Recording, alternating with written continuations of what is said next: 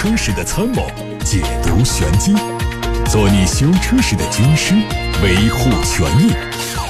做你开车时的朋友，分享乐趣。调频九二七，傍晚六点半，董涛说车，只和车友在一起。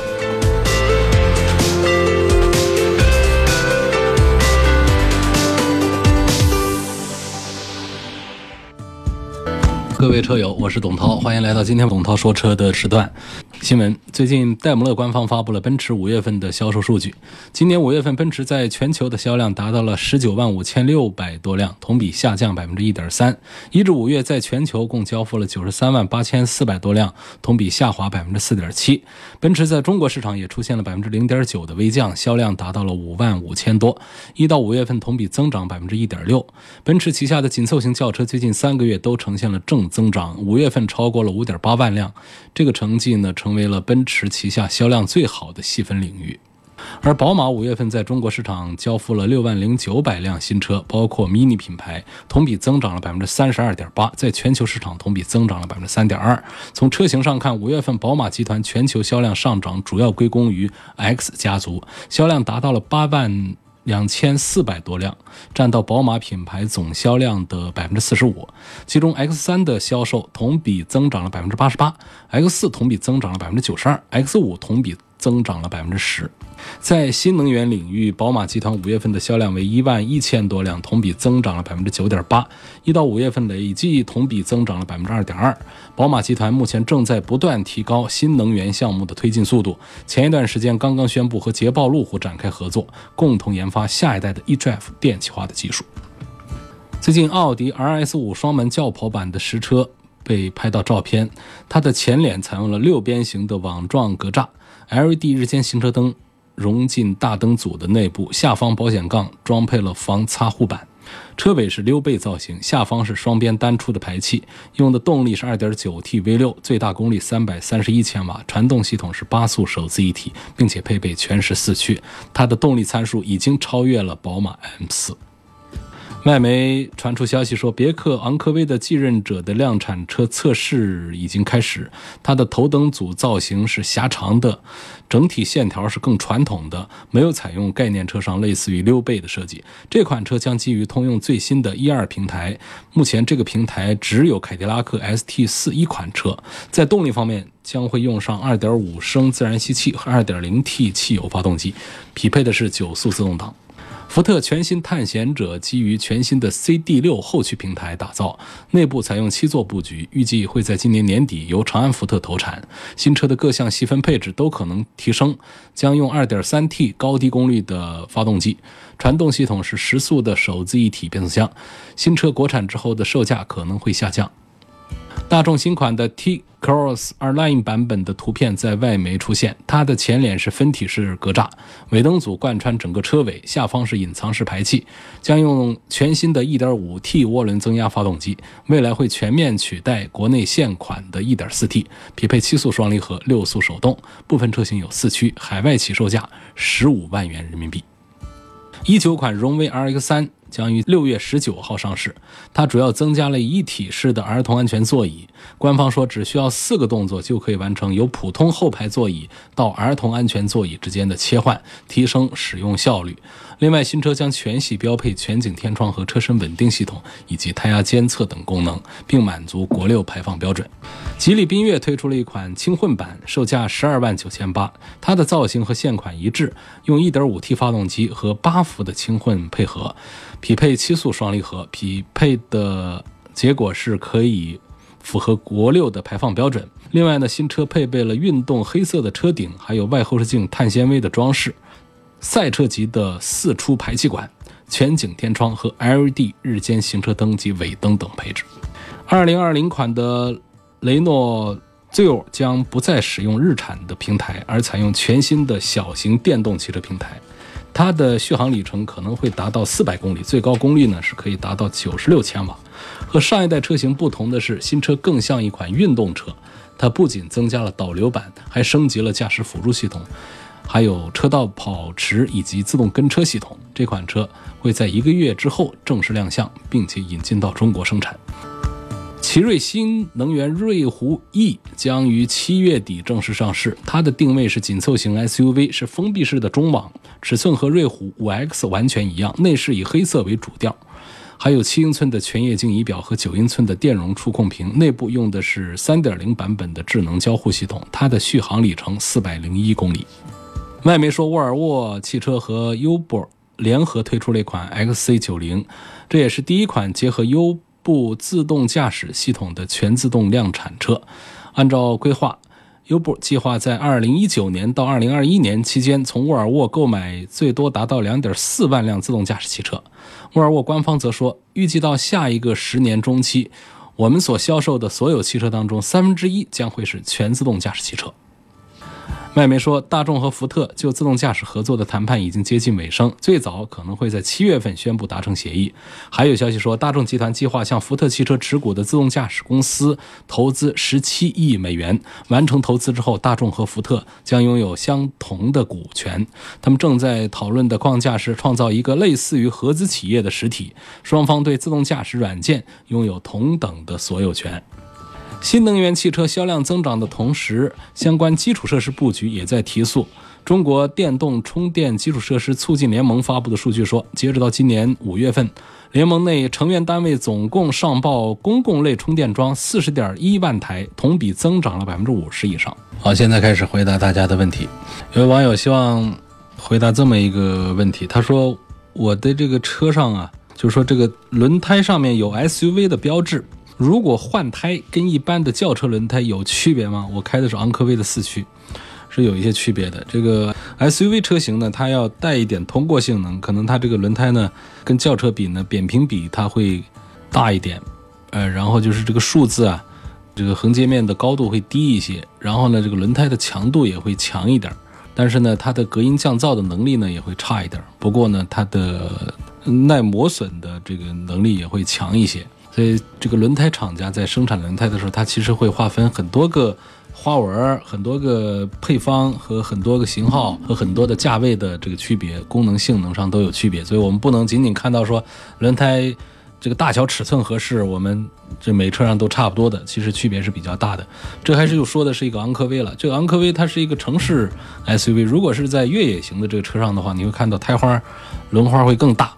啊，那么这个轮胎的强度会更高一些，那就跟我们轿车上的这个差异就更大了。但实际上，作为一个城市 SUV 呢，我觉得你在换胎的时候，要是换这个轿车胎，其实也没有问题的。呃，这个车毕竟不是一个越野车，我们的通行路段现在也都非常的好啊，所以我觉得换轿车胎是可以的，不一定非得追着一个 SUV 胎来跟这个别克昂科威配胎。还有一位朋友也是希望能够谈这个轮胎上的这个标志的含义，那我们就顺着这个话题就一直就再往下再说。我们比方说，呃，我们常关注的就是讲，比方说二零五五五幺六啊，后面的数字呢还有什么？比方说九幺 V 啊等等这样的，我们就其实可以忽略，因为大家关注的都比较少了。那么二零五最前面的数字二零五什么幺八五幺九五二二五二三五等等，这个三位数的这个数字呢？它实际上是一个什么呢？嗯，它是一个毫米单位，就是它是轮胎的横截面的宽度。二零五就是二十点五，二十点五厘米的宽度啊，轮胎的横截面的宽度。当然，这个宽度越宽的话，它可能这个接触面积会越大，刹车性能会越好，车辆的行驶稳定性会越好。但是它因为接触面积大呢，它摩擦力呃强，刹车能力好，但是它油耗也会更大。那么如果说是比较窄，比方说幺八五、幺九五这样轮胎呢，它比较窄，它的燃油经济性就会比较好啊，因为它摩擦力它会摩擦面小，摩擦力也就会弱一点，呃，油耗比较经济，但是呢，它带来的缺点就是刹车这个距离会长一些，稳定性要差一些。所以这个轮胎宽和窄呢，它其实是各有所长，但是呢，多数情况下我们还是认为安全第一，稳定性最重要。呃，油耗次要一点，所以我们觉得，呃，轮胎还是更宽一点好啊。然后它的后面有一斜杠，那斜杠的后面还有一个两位数，这两位数呢，它就有什么四五啊、五五啊、六五啊，这其实呢，它也是一个表示，但是呢，它是一个比值，啊，它就不像刚才说的那个二零五，它是一个宽度的一个数。啊，它是一个比值数，这个数值越高呢，就表明这个轮胎的胎壁越长。我们用眼睛看的话，就可以讲，就轮胎看起来更厚，啊，这就是数值高，缓冲能力就会越强，舒适性也就越好。SUV 胎上它通常都会，或者是越野胎的话，它这个轮胎的宽高比的数就会越大啊。但是呢，这种轮胎呢，它对于路面的感觉会比较差，转弯的时候啊，这个侧向的。抗侧倾的能力也就会弱，所以这样的如果是在跑车上，这种比较注重操控性的车上，在一些轿车上，我们就会注意到，这个轮胎啊，它的这个扁平比的数值就会越小，啊，比方说到四零，甚至是更低，啊，这个到三零都有可能，那就我们用眼睛看上去，那钢圈几乎就搁地上了，那轮胎这个胎壁就特别的薄，啊，这是一个比值，但是这种呢，它就是操控性特别好。因为它什么？它缓冲不多，缓冲能力差呢，就是它的侧倾就会比较小，转弯的抓地呀，包括车辆的姿态呀，都会比较稳定，所以它的这个操控性能、安全性能都会比较好。但是相反，它的缺点就是舒适性会变差。你想，它的缓冲余地都没有了，那轮胎就是在地上走啊，就气一打饱的话，那就是蹦蹦跳跳的这种感觉。啊，这就是这个第二组数字，再往后呢会有一个英文字母大写的 R，这其实是我们最常见的一种，就表示就子午线轮胎的，呃，这是一种轮胎的结构形式，子午线轮胎的国际代号啊，R 也叫钢丝轮胎，因为轮胎里头啊，它的这个结构啊，不是我们看到的就是橡胶的，它本身就看到的这个橡胶部分也是有很多的合成材料来组成它的这个。抗腐蚀的性能、散热的性能，啊，这个静音的性能、耐磨损的性能、提高摩擦力的性能，啊，抗高压的这种性能等等，一起来组成的。但除了这个看得见的这合成橡胶部分之外呢，还有一些我们看不见的东西，就得切开了就能找到里头有钢丝，啊，还有那种纤维的那种网络的那种连层。它都是为了让这个轮胎的结构更加的紧固。那么这个后面呢，会有一个数字，啊，会有一个数字，比方说幺六，然后幺七、幺八、幺九、二零、二一、二二都有。这是个什么呢？这是轮毂的直径啊，直接决定轮胎的大小。一般这个轮毂的尺寸大的话呢，这个操控的稳定性会好一些，但是呢，它也会带来一个高油耗的呃问题。我们相反会发现一些特点啊，就是像这个。轿车，尤其是那些性能轿车，甚至是跑车，他们反而会上大的轮毂，嗯，然后呢比较薄的轮胎，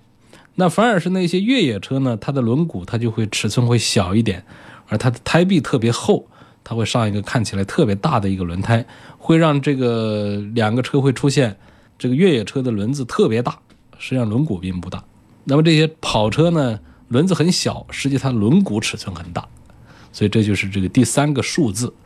呃，这个一般是两位数，哎，我们像有一些这个出租车上的常见用幺四，啊，有一些这个两厢车啊，经济型的那几万块钱的车上，喜欢用幺四的轮毂，那就很小，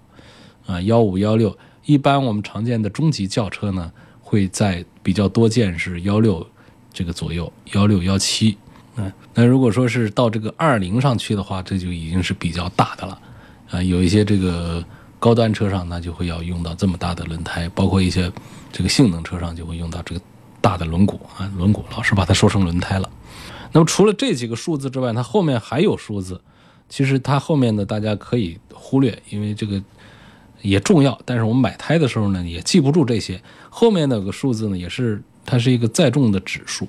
啊，载重指数就是轮胎的最大的载重能力。不同的载重指数，它对应的是不同的载重量，超过了这个标准指数范围，它可能就会出现一些风险啊，一些爆胎的风险。比方我们比较常见九零啊，九零一个九零的话，它对应的载重是多少？六百公斤。六百公斤，我们一个人是多重呢？一个人我们比较常见的平均来算的话呢，我们可以把它说成是七十公斤，或者是七十五公斤。那么这个七十公斤。五个人的话，五七三百五十公斤，然后后备箱里面再放上两百五十公斤，这个就到了六百公斤。那但是呢，不是这么来算，我们是四条轮胎一起来平均来分配的，所以加上整车的这个重量之后，这样的一个换算，大家就能得出来。比方一个车的重量是一点五吨，啊，一千五百公斤。然后呢，我们坐满了五个人，五七三百五十公斤。我们后备箱里面再放上两百五十公斤，这成了多少呢？这是两点一吨。两点一吨，我们把它分配到四个轮子上的话，那一个轮子呢得承受五百多公斤。那所以说，我们上一个九零的指数的胎，那就是没有问题的。九零指数胎它可以载重六百公斤。你说这种情况下，我给上个八零的胎，这就有点不大对。就是当你满负荷的时候，你可能这个八零它对应四百五，那四条轮胎加一块儿，嗯，这还不到两吨，那么这就在负荷当中，它就会出现一个超载的一个情况。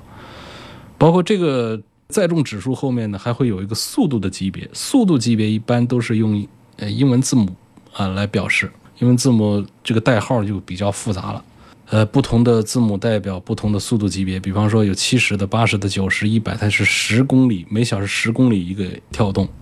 那么我们说，我们买个胎，我们怎么的也得买一个两百公里时速的这么一个轮胎吧？所以应该买个 U 以上的。但是它这个排序呢，呃，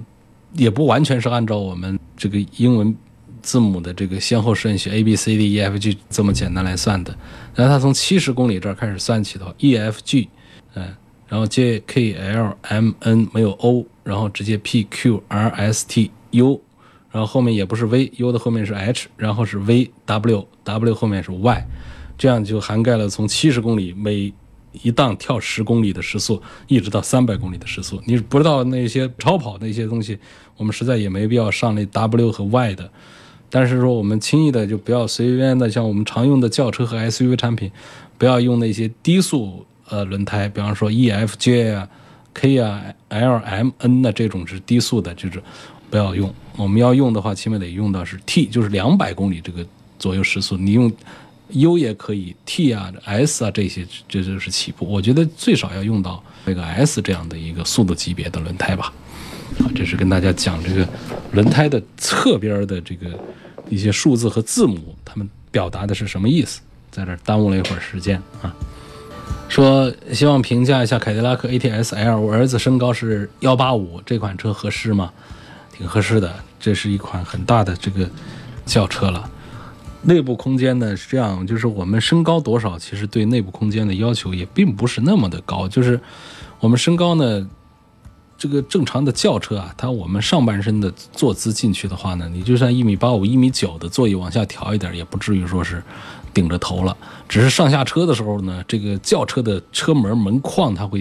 矮一点撞头。另外呢，就是我们个儿高的人腿长，是座椅它都得往后移一些。所以我们更应该关注的其实是后排的空间，就后排空间别太小，因为前排一个个儿高腿长的人，座椅往后一调的话。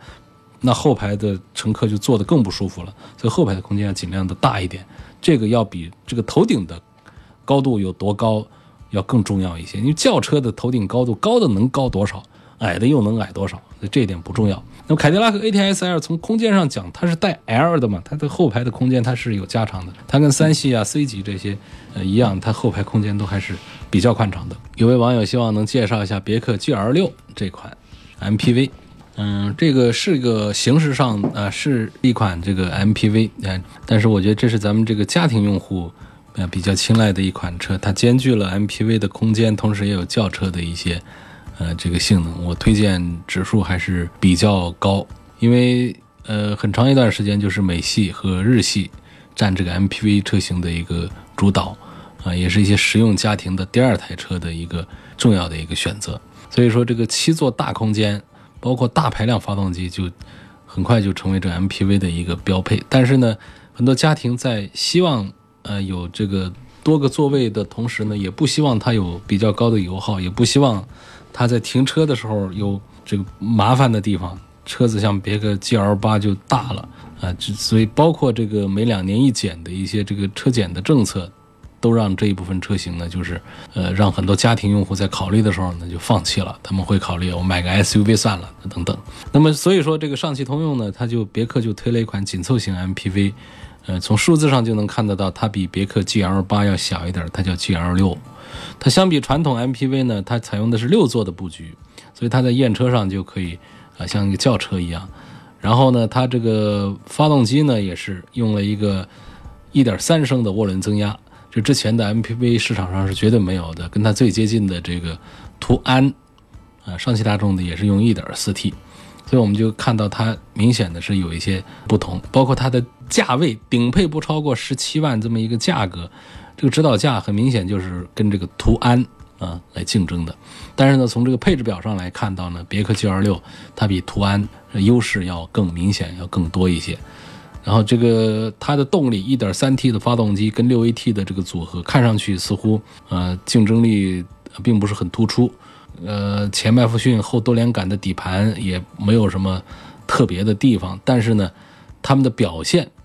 嗯，是还不错的。比方说它的零百提速可以近十秒钟。然后呢，就是它实际的驾驶的表现，甚至要强过于一些 1.5T 加上七速双离合的那样的一些车型。然后它底盘开起来还保留了一些轿车的这个操控感，绝对不是人们印象当中的那种笨重的耗油的保姆车。呃，它会开起来、停起来都比较轻巧。同时呢，它的一点三 T 的这个动力呢也比较节油，同时它的六 AT 呢故障率又比较低。所以，呃，别克的这款 GL6，我的。推荐指数就推荐给我们的小家庭用户啊，指数还是比较高。下面我们看看来自董涛说车微博后台大家提出的问题。微博上有问怠速间歇抖动是什么原因？标致四零八的车主，怠速间歇抖动有七成以上可能是这发动机里面的积碳的原因导致的啊，大家可以添加一些汽油添加剂，那些除碳除胶的产品。本田思域推荐买它的哪一个版本？就注重性价比，注重性价比，咱们就买它的最低配。最低配往往最能表现一款车的性价比来了。希望推荐一款五十万元左右的旅行版的车，问沃尔沃的 V 九零可以吗？那么我也赞成，但是呢，我更推荐这位网友呢，你上网去搜一下啊，宝马马上要上一款进口的这个三系的旅行版，很漂亮，很成功。雅阁和五零八对比，谁更好一点？说雅阁大街上太多了，那从这个设计感上来讲呢，我认可标致五零八要多一些。从驾驶的性能上讲呢，我也认可标致五零八，呃，是同级里面做的比较好的前几名之一。嗯，所以设计和驾驶感受都很不错。但是从这个销量上来讲的话呢，从这个保值啊各方面讲呢，它就是要比较弱一点。嗯，所以买雅阁的话，还是一个更稳当的选项吧。纠结于宝马320的 M 运动套装和奥迪 A4 的 40TFSI 进取，优惠完价格差不多，对比一下该买哪一个？这个你像低端的，就是三系和 A4 的这个低配当中呢，我赞成这个宝马的三系；在三系和 A4 的高配当中呢，我会赞成这个奥迪 A4。所以这一组对比当中呢，像320这样的低配的产品呢，我还是推荐的比 A4 的。低配产品要多一些。说我买了标致五零八呀，标致退市，东风会负责吗？十五到二十万，买一辆三米八到四米二给年轻女士开，不分轿车 SUV。我想应该是第一，现在没有关于谁要退市的传闻，嗯，不要谣传，没有听说过的。第二点呢，任何一个品牌在市场上如果退市的话呢？那其实国家对它是有要求的，你的配件供应起码还得保证个几年，但是呢，仍然会，呃，在配配件的周转上还是会比较麻烦。第三呢，关于这个维修的地点呢，保养的地点，就是售后质量保证的这整套体系的话呢，仍然是要求要有接收方的，就是这个如果说有谁要退市的话呢，这个善后的东西呢，它是要有接收方来处理的，但仍然是会带来一些麻烦，包括网点，它不可能说像。这个正常的四 S 店一样，到处都是，它可能一个城市一个，甚至几个城市公用一个，这就会给大家在后期的这个维修方面还是会带来一些麻烦啊。所以这是你的一个担心。我总体上我觉得担心这个标志退市，目前来看还是没有太大的必要啊。第二个问题说，十五到二十万想买一辆三米八到四米二的车给年轻女士开，不分轿车 SUV，这个就。买一个 mini 呗，mini 就是一个四米长左右的一个车，这最适合女生开了。二十多万的 SUV 哪一款的降噪做的很好？喜欢 SUV，但是这个普遍这个降噪都不好，高速开久了吵得头疼。呃，我接触这个二十多万的 SUV 特别多，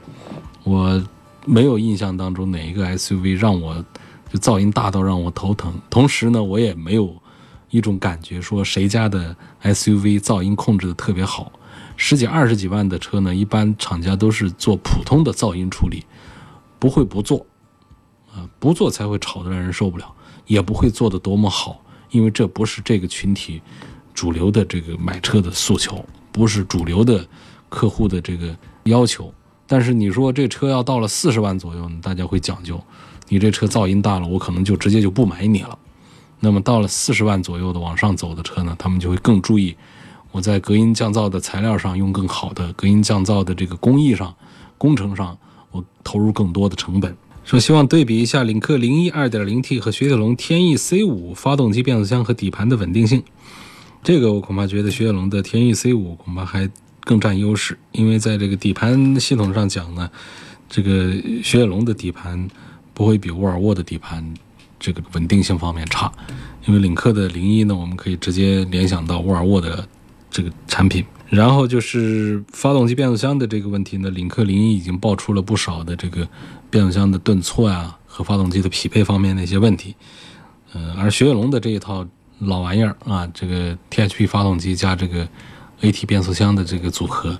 还是有口皆碑啊，稳定性还是做得不错的。所以这一组当中呢，在领克零一和雪铁龙天翼 C 五当中，我会推荐天翼 C 五多一些。听往期节目呢，对比过奔驰 E 两百和 E 三百，宝马五二或五三零。问四十岁家用综合后期的费用考虑，奔驰的 E 两百和宝马的五三零应该如何选择？你主要考虑后期费用，宝马的比奔驰的要便宜，那么你就应该买宝马。还有网上说 CC 二点零 T 的操控比不过领克一点五 T，我就想问一问。家用车操控的定义到底是什么？我是 CC 的车主，我个人认为动力是操控的基础，没有动力怎么谈操控？希望能谈一谈这个话题。嗯，动力是操控的一部分，但是呢，不是操控的全部。甚至我认为呢，动力在操控的各项指标当中，它并不是应该排在第一位的。你看，我们的赛车上的动力都不是很强大的。呃，常见的我们的拉力赛车，包括我们的场地赛的。除非是到一些 GT 比赛呀这样的，呃，否则的话，一般来说他们都是起步都是哼哧哼哧慢的。它是速度啊，它讲绝对提速的话呢，常见的这些这个中低段位的一些排量的这些这个比赛呀，它都是其实发动机的这个提速感觉并不好的。但是呢，这些车就可以跑非常快，是因为什么呢？是因为它的操控性能。体现在它的转向、悬挂、底盘的这个各方，包括制动，所以它可以在弯道当中呢，呃，用更高的速度来通过。那么在直道上呢，可以继续加速，所以这车子速度它可以跑到两百公里以上去。啊，那么我们有一些车呢，它倒是特别快啊，啊，零百提速光五秒钟，但是呢，在赛场上呢，跑不过那些提速很慢的赛车，是因为什么呢？它赛道啊，它不是飞机场，它不是跟你一溜直线跑到底的，它到处是弯。那么你这些车，你光提速五秒钟以内，你跑不快呀。你到处是弯，你遇到弯就得减速，一减速你就慢下来。你在弯中减速的时候，你跟那些动力弱但是操控性能好的车相比，你尽是弱点。那好容易到了一个直道上呢，你倒是可以赶一点回来，但是呢，直道又能占多少呢？而那些那个提速虽然慢一些的车，在直道上慢比你慢又能慢多少？更多地方在弯道的地方超过你，把你甩开了，所以他就领先你了。所以这就是通过这个赛场上的这个道理来讲的话呢，操控性当中动力并不是排在最优先的地位的。啊，操控性能再强调一下，在我的理解当中呢，它包括了整车的动态平衡性能、悬挂的支撑能力、转向的这种路感、刹车的这种性能，啊。然后动力方面的一些表现，所以这就是你看，像这个大众 CC 的这个操控性能啊，我觉得是应该批评的。包括像这个日产的天籁的这个操控性能，它都是要批评的。这都是一些提速表现还不错的，但是转向也软，悬挂也软，开起来没信心，有速度不敢跑，跑起来停不住，或者转弯的时候这侧倾又大，这谈个什么操控性能呢？哪怕说它的动力弱一些，但是它。如果说从整个的驾控表现上很精良的话，这车子仍然是跑得很快，我们仍然可以评价它，这是一台操控性能比较好的车。问自动挡的车该如何正确的启停，可以减少变速箱的磨损？众说纷纭呐，希望给一个正确的方法。我在节目当中也是多次的讲，嗯、讲了一些次数之后呢，其实我自己也不是太记着每次都那么做。呃，我一直有一个观点，就是别把开车当负担，磨损就磨损，损坏了反正咱们就换。而且呢，就我们的常见的这种操作习惯，停车的话呢，不至于在一个车十年八年之内就体现出你对它的磨损，就把它损坏了。一般来说，把这个车开到个十几年，这车都停那儿不用了，我们的不是太好的习惯，也并没有导致这个变速箱的损坏，所以这个风险其实是并不大的。那么，如果一定要讲这个注意的话呢，我是提醒大家，在坡道上停车的时候呢，就注意一下就好了，是防止上坡、下坡当中的停车状态当中，车辆的滑动的这个趋势，这个轮子啊，它有一个动态的一个势能，它传递到我们的变速箱这儿来，把变速箱给憋住了，可能会导致一些损坏，尤其是多次这样、长时间这样、重负荷的这样，它可能会损坏变速箱。那么这种情况下呢，我们注意一下自动变速箱的一个停车的顺序就好了，其他我觉得都可以瞎停。那么在上坡、下坡、坡道路段上，我们停车的正确的顺序是什么呢？车子先一脚刹车把它给停稳了，不要急于拉手刹，不管拉手刹还是电子手刹，不急于弄，把档位推到空档去，推到空档上去了之后，我们再把这个电子手刹或者说手动手刹把它给拉起来，嗯，然后我们再松开这个刹车，脚上的刹车松开，车子也不会溜动的，因为你的手刹已经拉起来了。同时呢，你的变速箱是在一个什么状态呢？是在一个空档状态。所以这个时候，即便我们的车子还想溜，这个轮子上的这个转动的这个能量啊，它不会传导到我们的变速箱的齿轮上，不会别住。这时候，我们再把这个变速箱推到 P 档上去，停住了，然后再带一脚刹车，然后再把它推到 P 档上去，因为不带不一定有的车还推不上去。这个停车过程就完成了。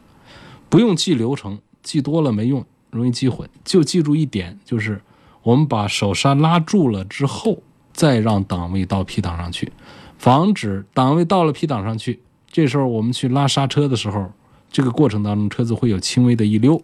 这轻微的一溜就有力量传导到变速箱的齿轮上，就给搁住了。今天就到这儿，感谢大家收听和参与晚上六点半到七点半的董涛说车。那么错过收听，可以通过董涛说车的微信重听，或者是通过蜻蜓、喜马拉雅等平台重听。